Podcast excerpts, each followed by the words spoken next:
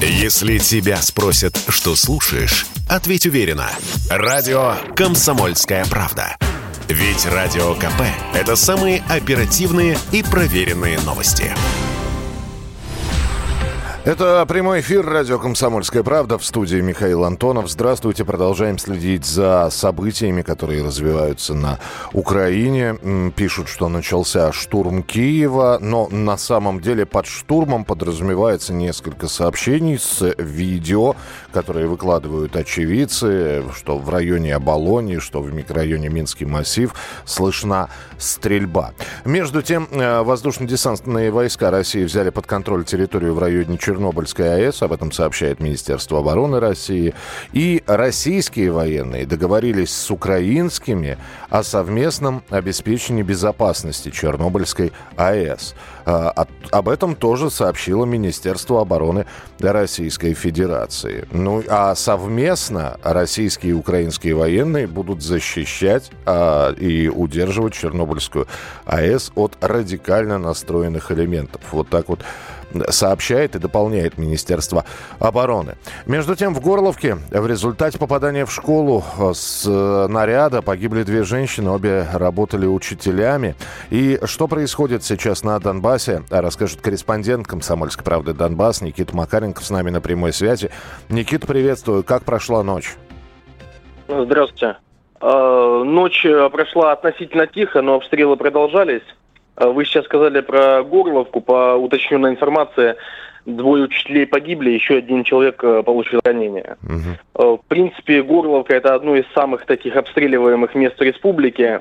С самого утра по ней работает артиллерия украинская. Без э, света больше, больше полутора тысяч человек.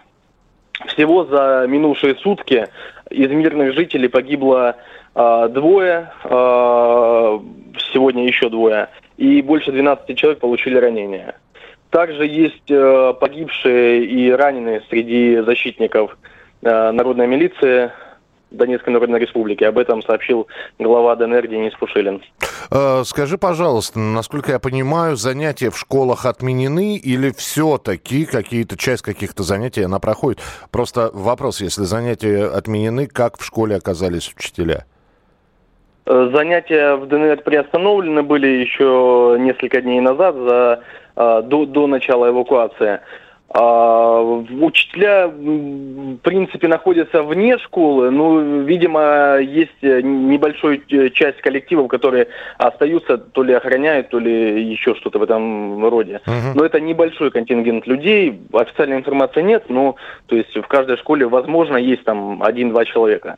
А, пока ситуация такая. Да, ну и тогда финальный вопрос, э, потому что когда мы еще несколько дней назад говорили про а, то, что происходит в ДНР и ЛНР, и это была эвакуация, а, сейчас эвакуация продолжается или все, кто хотели выехать с территории республики, выехали?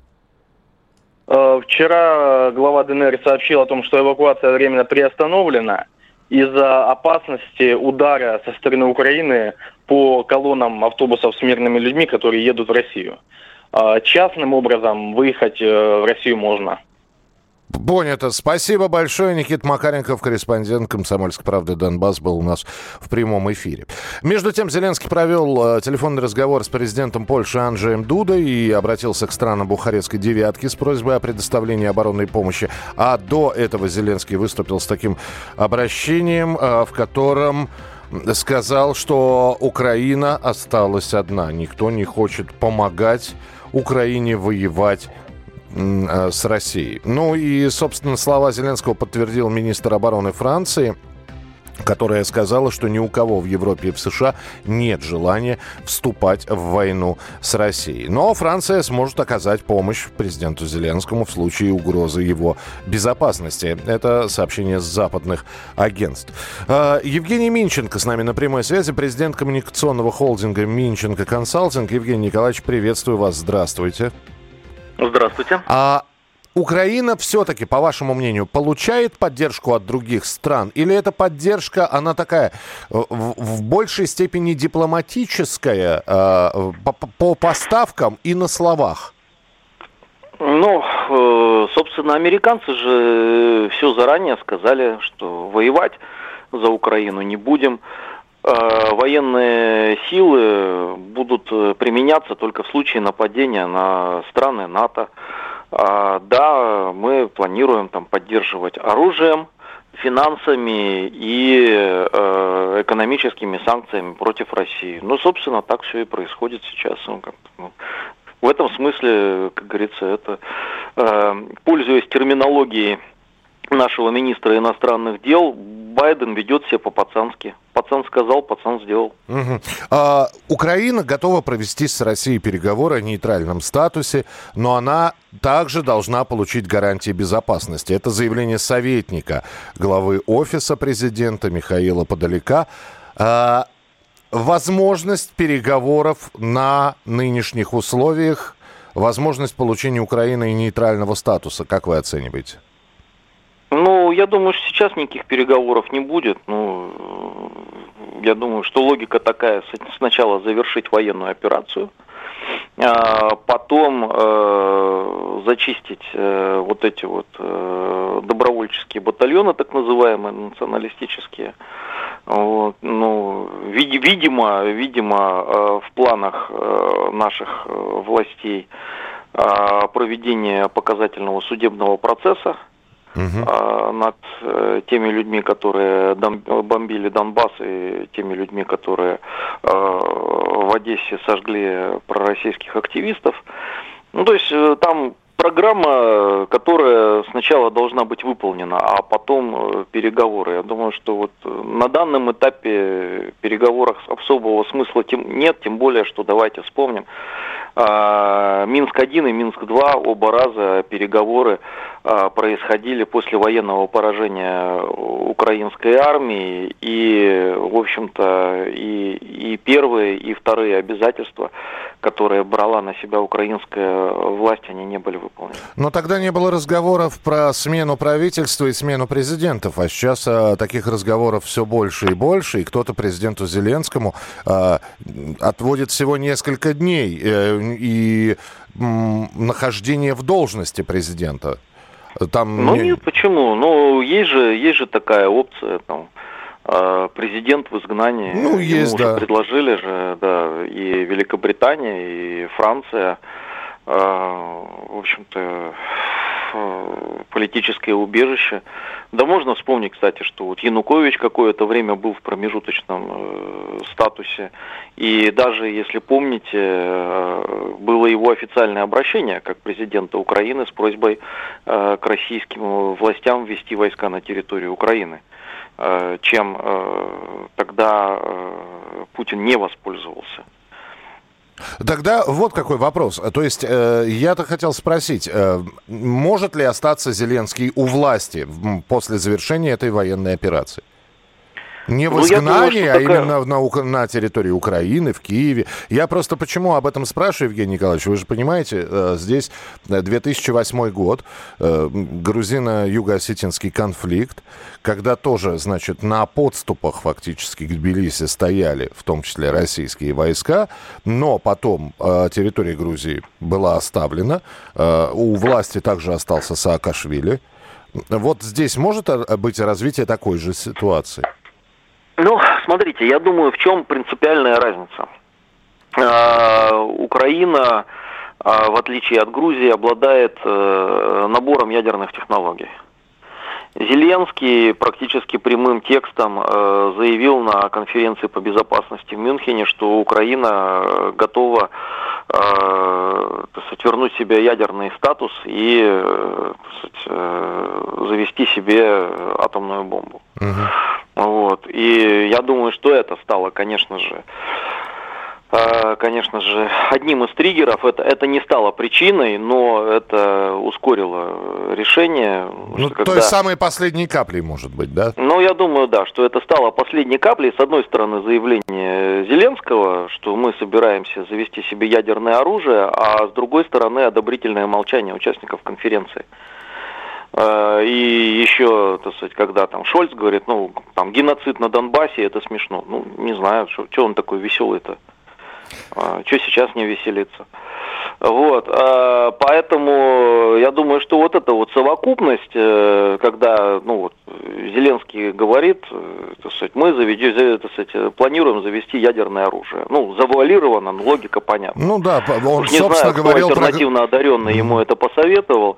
И выступления встречают аплодисментами. И никто вообще ничего на эту тему не говорит. Ну, да, наверное, это серьезный риск.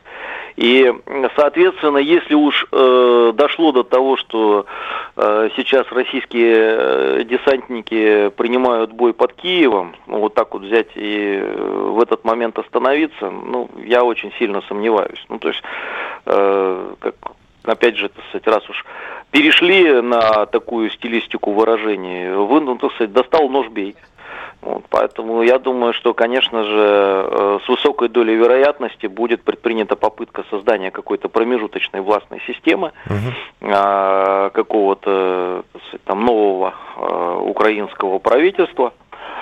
А дальше уже, э, дальше уже, наверное, будет переговорный процесс, и я не исключаю, что на каком-то этапе одной из сторон этого процесса будет Зеленский. Ну, там может быть, например, такой вариант.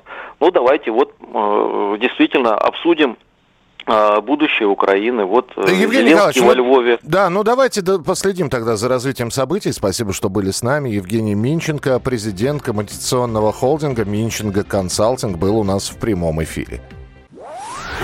Если тебя спросят, что слушаешь, ответь уверенно. Радио «Комсомольская правда». Ведь Радио КП – это истории и сюжеты о людях, которые обсуждает весь мир. Продолжаем прямой эфир. Санкции, санкции, санкции встречаются фактически в каждой третьей новости, которые появляются на информационных лентах. Санкции объявлены против крупнейших госбанков Сбера и ВТБ. В течение месяца американские банки закроют им корреспондентские счета. После этого ограничат проведение операций в долларах. Более мягкие санкции объявлены против дюжины других банков и компаний. Запрещено занимать деньги за рубежом. Э, Европейский Союз проанонсировал введение санкций, которые затронут чуть ли не 70% банковско-рыночного сектора Российской Федерации. При этом вчера в ожидании выступления Джо Байдена очень многие предполагали, что вполне возможно президент Соединенных Штатов как выйдет, как скажет, что э, отключает Россию от э, банковской системы SWIFT, но этого не произошло. Байден сказал, что такая история даже не рассматривалась, она остается в перспективе, но на данный момент э, SWIFT продолжает работать э, в России. Накладывать санкции на экспорт нефти и газа в США тоже не собираются. Э, ну, а что касается санкций против крупнейших российских банков Сбера и ВТБ. Если я не ошибаюсь, ВТБ уже разослал своим э, держателям э, счетов, вкладов, карт э, такое сообщение, что если вы находитесь в России, то доступны все опции, которые э, возможны при проведении финансовых операций, а с проблемами могут столкнуться только те держатели карт, которые сейчас находятся за рубежом. Им рекомендовано снять деньги. Э, против э, э, Сбербанка еще была одна санкция. Он, э, этот банк добавлен в список, который подразумевает ограничения на корреспондентские счета в США. В течение 30 дней все американские финансовые институты должны закрыть любые корреспондентские счета Сбербанка и начать отклонять любые транзакции с участием банка. Конечно, когда слышат, на, слышны названия популярных банков, у которых достаточно много держателей карт, возникает сразу один и, наверное, самый резонный вопрос. Вот мы, не вполне возможно, что среди наших слушателей есть юридические лица, но в большинстве своем мы физлица, у которых есть кредитки, у которых есть э, э, обычные дебетовые карты, зарплатные карты э, этих банков. На нас вот эти вот санкции, которые объявлены, о которых шумят, о которых говорят, они как-нибудь на простом человеке отразятся. Экономист Михаил Беляев с нами на прямой связи. Михаил Кимович, здравствуйте. Здравствуйте. Ответьте, пожалуйста, что грозит обычному человеку, держателю карты, ну, Сбербанка или ВТБ, например? А ВТБ ответил все в своем письме. Поскольку банки в основном работают э, на внутреннем рынке, и их сила-то финансовая черпается с внутреннего рынка, а не с внешнего, а, а простые люди в основном, они работают тоже на внутреннем рынке и пользуются внутренними картами и внутренними операциями, то, э, собственно, вот эти вот санкции, они доходят до наших границ, и на наших границах же и останавливаются.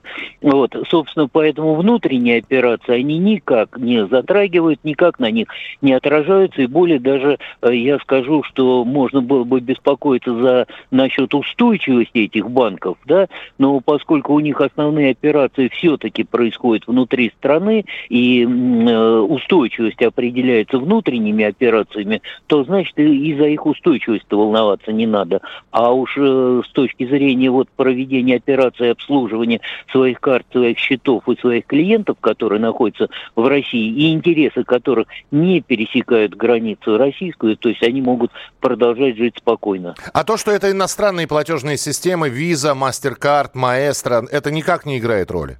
Вы знаете, во-первых, пока они не очень, это Виза и Сирус Маэстро, они не очень-то пока э, включаются в эти санкции, потому что прежде всего это э, коммерческие предприятия, и коммерческие предприятия не хотят терять ни свою прибыль от этих транзакций, ни, репут, ни терпеть репутационные риски, потому что если они кому-то начнут отказывать в массовом порядке, то понятно, что потом им восстановить репутацию, и рынок будет очень и очень сложно. И кроме всего прочего, надо учитывать еще один момент, что м- э, дело в том, что важно же не какая даже система, а какой банк выпустил эту самую карту. И если банк выпускает вот карту э, э, наш, даже тот, который подпал под санкции, то внутри, ну, уже не говоря о том, что вот эта вот э, сама система не присоединяется, не, пока не втянута в орбиту этих самых санкций, да еще если вот тем банкам, которые которые оперируют, и у вас операции все-таки внутри страны,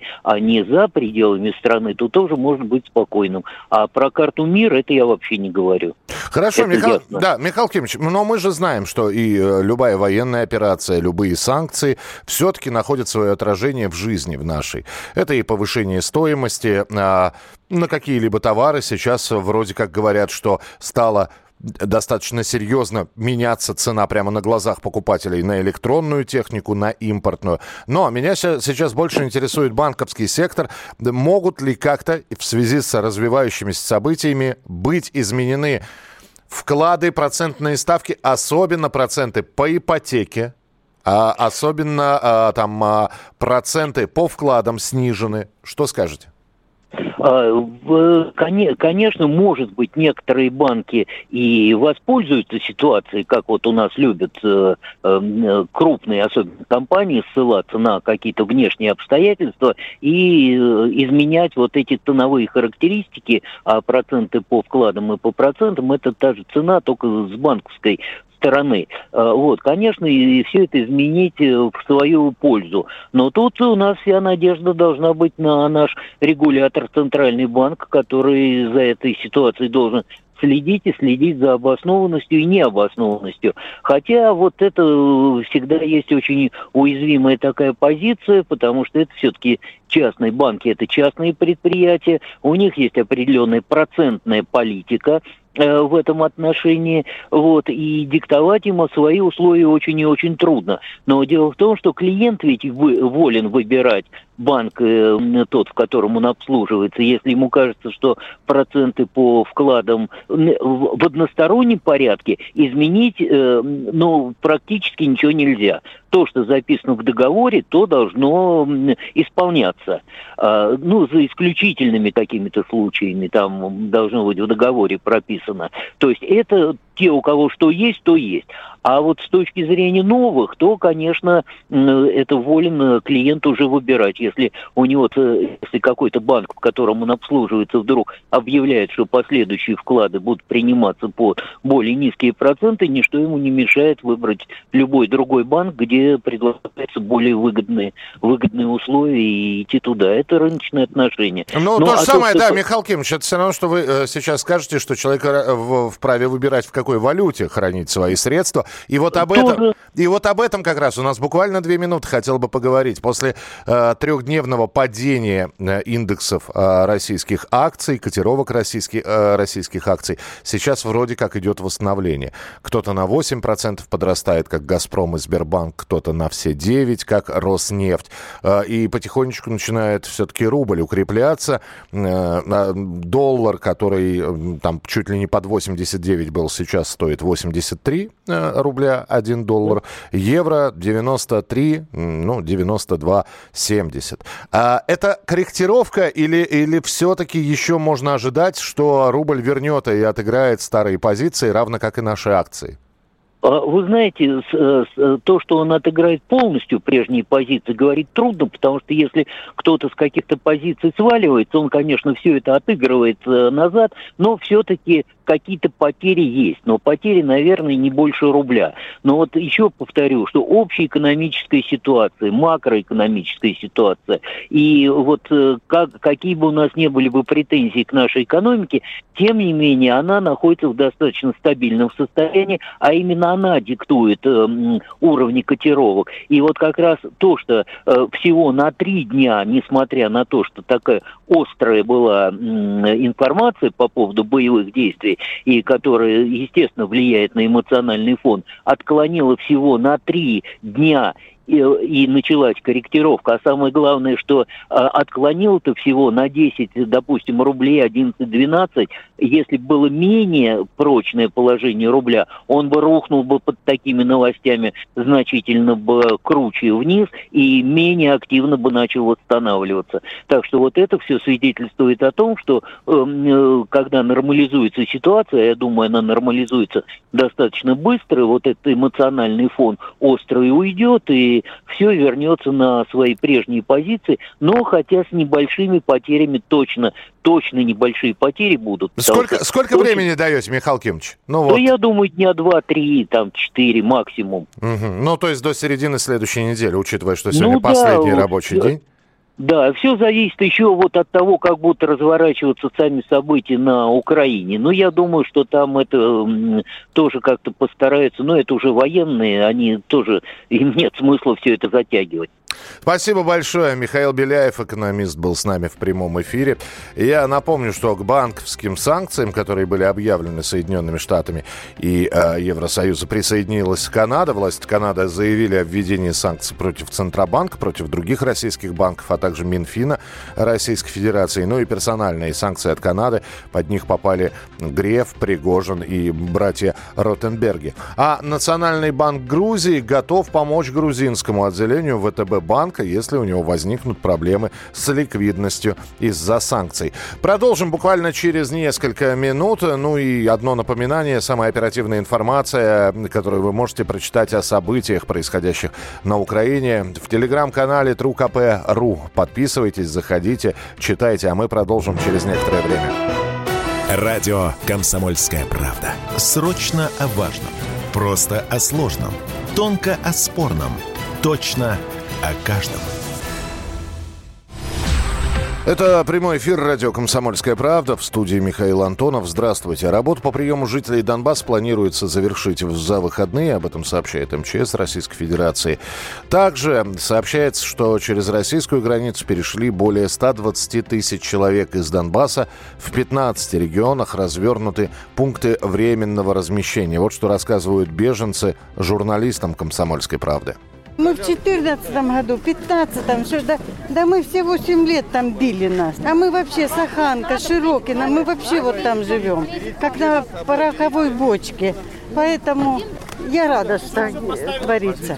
Надо освободить много людей, таких, которых против украинской власти. Господи, еще посадят. Мы стали строить новый дом, у нас детей пять мальчиков.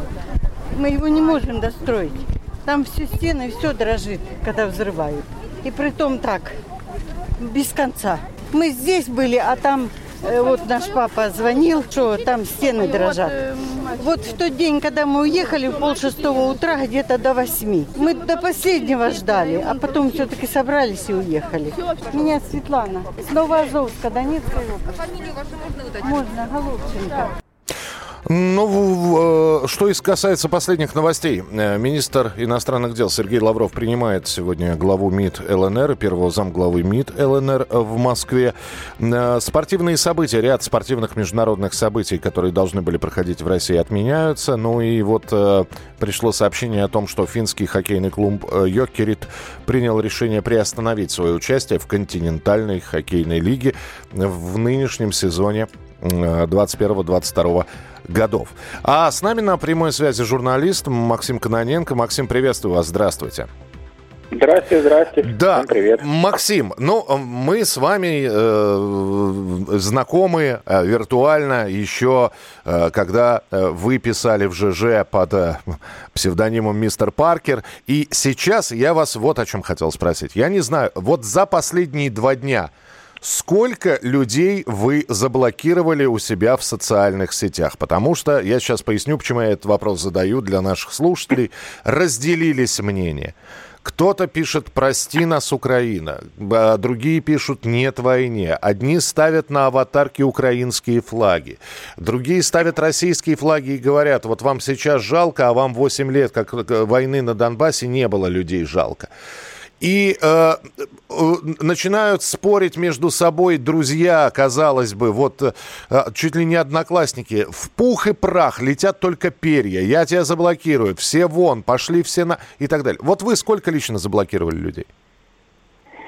Ну, какое-то количество было, но я вам не могу сказать точно.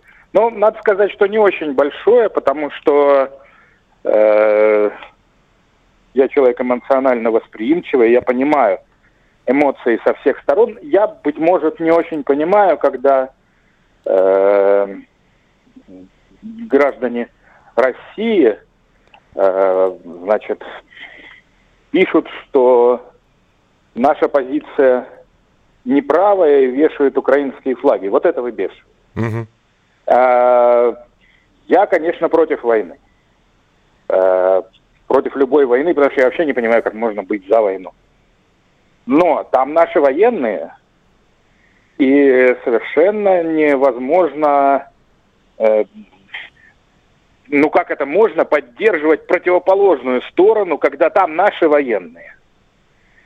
Ну, то есть Я вы, понимаю, вы, конечно, вы сейчас что... фактически повторяете слова, которые сейчас э, разлетаются по интернету. Это ви- видео с Сергеем Бодровым, который говорит, что нельзя ругать своих. Потом можно, а, но, но по... я... Но пока я идет... не видел такого да. видео, но я не понимаю, действительно, потому что, ну, украинцы, конечно, очень близкие к нам люди, но наши военные к нам еще ближе. И совершенно невозможно не поддерживать свою страну э, в такой ситуации, потому что там наши военные. И они там, э, между прочим, подвергают своей жизни большому риску. Неважно, по каким причинам? Они исполняют приказ. И я за них, конечно. Откуда такое разделение в обществе, Максим? Почему вот так вот именно разделилось? Это просто из-за обилия информации, когда очень сложно правду от лжи отличить, или у каждого своя правда. Ну, я вот не помню, чтобы ну вот так абсолютно радикально, ну пополам кто-то. А, причем ведь вы, наверное, читаете заголовки, осуждают и обсуждают тех, а, например, артистов, которые написали «нет войне». И появляется такой лозунг советских времен «с кем вы деятели культуры».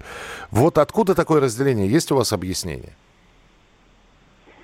Ну, так и нет войны. Слушайте, я, знаете, в... Э, э когда началась Вторая Чеченская война, я, э, значит, еще с двумя людьми сделал такой сайт, который назывался Not My War. Uh-huh. Э, значит, это был первый вообще подписной сайт э, в России. То есть там можно, каждый человек мог оставить свою подпись.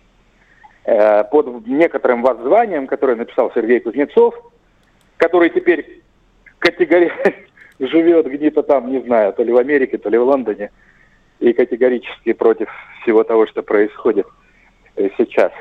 То есть мы с ним идеологически очень сильно разошлись. Но тогда как-то э, э, у меня была такая идеалистическая позиция, что если я сейчас э, вот э, делаю этот механизм, где люди смогут подписываться, э, что это не моя война, вот э, я как-то абстрагируюсь от нее. Кто-то там ведет эту войну, угу.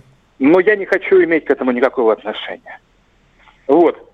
И мне казалось, что это как-то примирит меня э, с происходящим. Нет, нифига это не примиряет. На самом деле ты должен четко понимать, ты здесь, вот ты с Россией, или ты в Лондоне, там и тебе срать на все. Вот. Поэтому э, сейчас мне кажется очень малодушным вот э, то мое выступление с этим сайтом.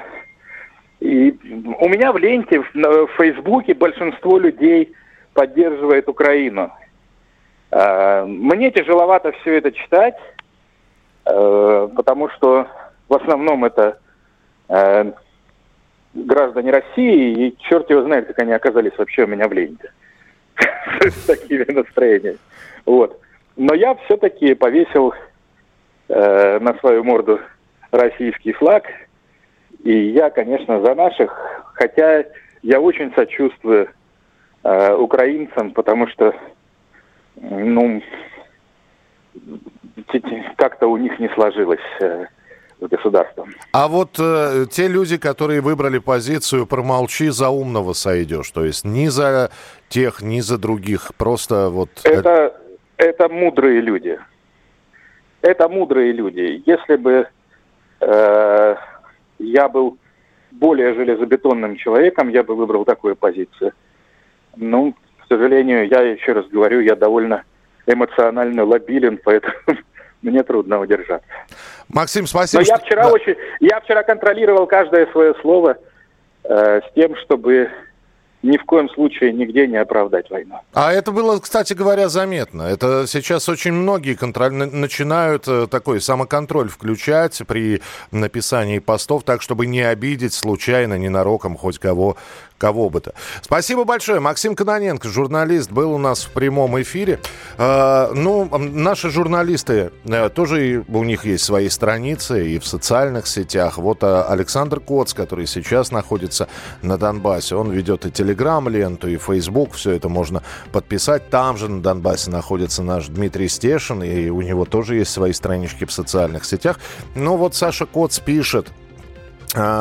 Я прямо процитирую. Многие мне, конечно, не поверят, но это пишет подписчица из Киева. А далее Саша цитирует вот это письмо от подписчицы из Киева, которое он получил. Ночью очень мощные взрывы слышали, сейчас канонада где-то под Киевом явственно. Это метро Печерское. Утро сегодня. Очень много народу на полу вместе с животными. Молодежь в основном, кстати. И это под Киевом взрывается. А ведь Донбасс жил так 8 лет, но это другое. Конец цитаты. А далее Саша э, такую финальную фразу у себя в Телеграме пишет к вопросу о том, что не все так однозначно. Так что, ну, я понимаю, что, опять же, многие подписаны, многие читают, многие слушают э, блогеров, популярных людей, но, опять же, очень хочется призвать, следите за словами, если вы хотите что-то прокомментировать, и помните, что иногда слово очень и очень больно может ранить. А, новости, которые поступают на информационные ленты, мы также за ними следим. А, здесь э, Министерство обороны э, провело э, такую небольшую пресс-конференцию, и было сказано, что в ВДВ взяли под полный контроль территорию в районе Чернобыльской АЭС, причем вместе с украинскими военными они ее контролируют. Э, совместные действия десантников и украинского батальона по обороне станции гарантия того, что националистические формирования или другие террористические организации не смогут воспользоваться сложившейся на Украине обстановкой для организации ядерной провокации. В районе острова Змеиный, кстати, о нем говорил президент Зеленский, выступая э, в своем послании и обращении, он сказал, что все защитники украинские острова Змеиный погибли. По данным Министерства обороны, в районе острова Змеиный сложили оружие и сдались вернулись. 82 украинских военных, с них берут подписку об отказе от участия в боях. Скоро они вернутся к семьям. В районе Николаевка сдались еще 11 военнослужащих, сообщает Министерство обороны Российской Федерации. Продолжим через несколько минут. Оставайтесь с нами, поговорим о туристических поездках вот в такую сложную э, новостную Радио повестку. Комсомольская правда. Срочно о важном. Просто о сложном. Тонко о спорном. Точно о каждом. Прямой эфир радио «Комсомольская правда». И давайте про туристов сейчас поговорим. Про тех самых туристов, которые, а их около 150 тысяч, как сообщают информационные агентства, которые находятся в регионах, где временно приостановлена работа аэропортов. И а, Ростуризм уже выпустил рекомендации для российских туристов, а, и также Ростуризм э, формирует перечень сейчас этих туристов. Но вот что нам сейчас скажет а, в Российском союзе туриндустрии вице-президент э, РСТ, Российского союза туриндустрии Дмитрий Горин с нами на прямой связи. Дмитрий Львович, здравствуйте. Здравствуйте. А, ситуация потихонечку э, решается или по-прежнему, в общем-то, пока непонятно, как а, перевозить туристов застрявших? А, нет, э, ситуация решается. Самые сложные действительно были э, моменты с туристами вчера. Это было связано с большим количеством ограничений, которые коснулись 11 российских аэропортов. А сейчас уже четко понятно, что э, есть э, по фиксированным тарифам возможность перевозки э, на российских железных дорогах. А мы формируем также дополнительные автобусы для туристов. Ну и не надо забывать, что есть резервные аэропорты. Сейчас фактически аэропорт Минеральных вод, Москвы, Сочи как раз помогает транспортной логистике временно ограниченных аэропортов. А цифры Ростуризма действительно актуальны. А, есть и самостоятельные, есть организованные туристы. А, у нас сейчас в Краснодарском крае высокий горнолыжный сезон, и в Крыму тоже немало туристов. И в этой ситуации, конечно, а, мы, единственная просьба, и это больше просьба к отелям, чтобы на период ожидания рейсов продление гостиниц было на минимальных доплатах, не надо забывать, что есть туристы и за рубежом, так как в эти э, аэропорты выполнялось большое количество рейсов из таких популярных а, направлений, как э, Египет, Объединенные Арабские Эмираты, Турция. А, по этим вопросам туристы за счет туроператоров находятся сейчас в гостиницах. А, мы туристам предлагаем а, на выбор а, перенос сроков поездки также и перенос альтернативного направления. uh По России многие, э, кто сейчас в текущем моменте до 2 марта не может вылететь из закрытых аэропортов, мы предлагаем возврат. Хочу напомнить, что авиакомпания на внутрироссийских рейсах разрешают возврат и перебронирование без штрафных санкций. Скажите, пожалуйста, Дмитрий Львович, э, появились слухи, э, но пока не находящие подтверждения про компенсации. Ну, дескать, турист хотел вылететь, а аэродром закрыт. В общем-то, он э, начинает тратить свои деньги, которые не планировал тратить. Может ли быть какая-то компенсация? Говорят ли что-нибудь об этом? Нет, ну, нужно прежде всего руководствоваться рекомендациями Росавиации, не прибывать в аэропорт, а общаться с контактными центрами авиакомпаний, шлять возврат без штрафа, и авиакомпания это делает незамедлительно, и либо делать перебронирование на другие даты, либо даже разрешено без штрафа альтернативный маршрут. А, э, по вопросу э, компенсации, э, это вопрос на самом деле а, в этой ситуации довольно-таки спорный, да, потому что... Но ну, это форс-мажор, а, да, это попадает... Да, есть форс, да, есть форс-мажор. Мне кажется, здесь в этой ситуации нужно, наоборот, не паниковать, а выбирать единственное правильное решение – по планированию поездки. И, и туроператоры, авиакомпании все для этого делают. А ситуация, когда закрытый аэропорт, ни авиакомпания, ни туроператор не могут этот аэропорт просто открыть и выполнить обязательства. Есть ли понимание в Российском Союзе туриндустрии, насколько долго может продлиться эта ситуация? А, сейчас э, ограничение действует э, ровно до 2 марта, и э, есть уже резервные аэропорты, о которых я ранее сказал. А, поэтому по следующим турам мы выполняем все полетной программы в обычном режиме. И также сейчас прорабатываем с коллегами из авиакомпании новые облетные маршруты, которые актуальны, опять-таки, только сейчас, потому что облет определенных территорий а, Белоруссии, России. А, он осуществляется до 2 марта. Дальше будем ждать а, решений уже авиационных властей. Ростуризм сообщил, что в ночь на 1 марта досрочно закрывает продажи туров с кэшбэком. По-моему, на месяц раньше получается, да? Да, программа очень популярная. Мы планировали окно продаж не на месяц до... А, ну да, более того, окно продаж должно было быть до 12 апреля, на mm-hmm. самом деле. Mm-hmm. А путешествие можно было отправиться до 30 апреля, а в речные круизы исключение до 1 июня. А программа уже э, несколько лет подряд э, крайне популярна у туристов. Э, мы уже видим, что 700 тысяч туристов э, сейчас... Э, забронировали туры на э, данный весенний э, период. А, и в этой ситуации э, мы, конечно, будем ждать уже следующего окна продаж. Сейчас израсходовано из 5 миллиардов рублей на этот год примерно половина, 2,5 миллиарда. А, туристы получили как раз скидку в виде этих 2,5 миллиардов, а туров купили на 12 миллиардов рублей. Поэтому э, есть еще время до 1 марта, и кто не успел э, забронировать путешествия у туроператоров или отельных агрегаторов, э, это еще можно сделать.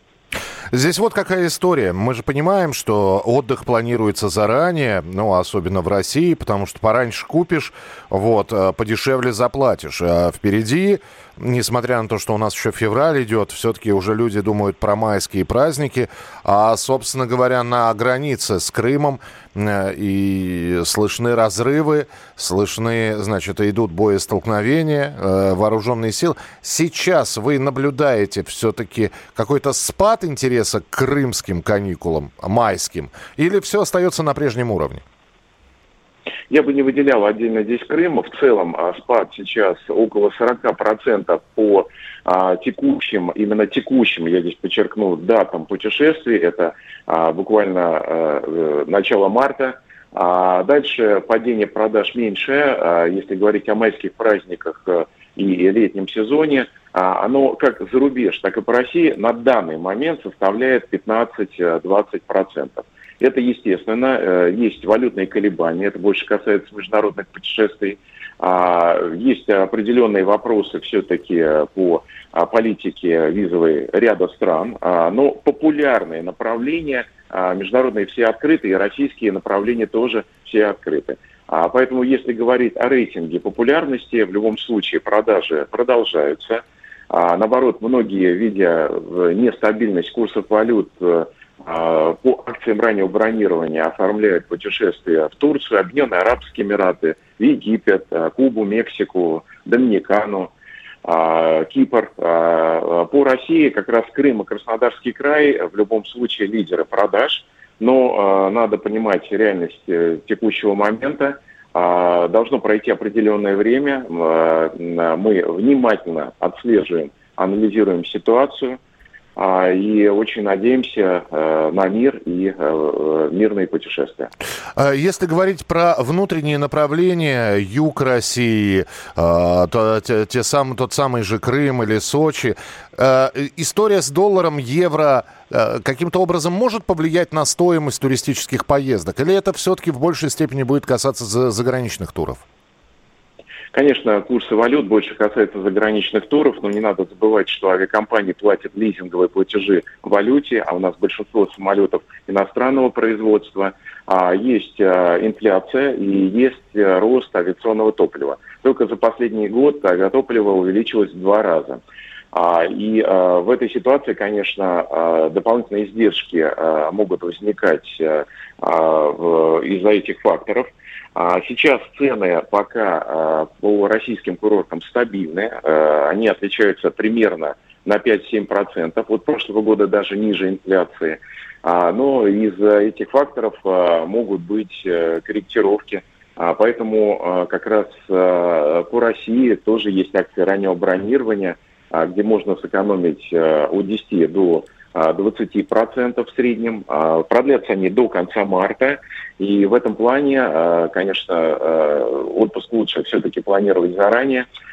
Тем более, если есть какие-либо ограничения, всегда мы даже по текущему моменту видим, что по российским отелям и по зарубежным а, путешествиям а, именно перебронирование тура а, в моменте, в данном, я говорю только о текущем моменте, оно работает.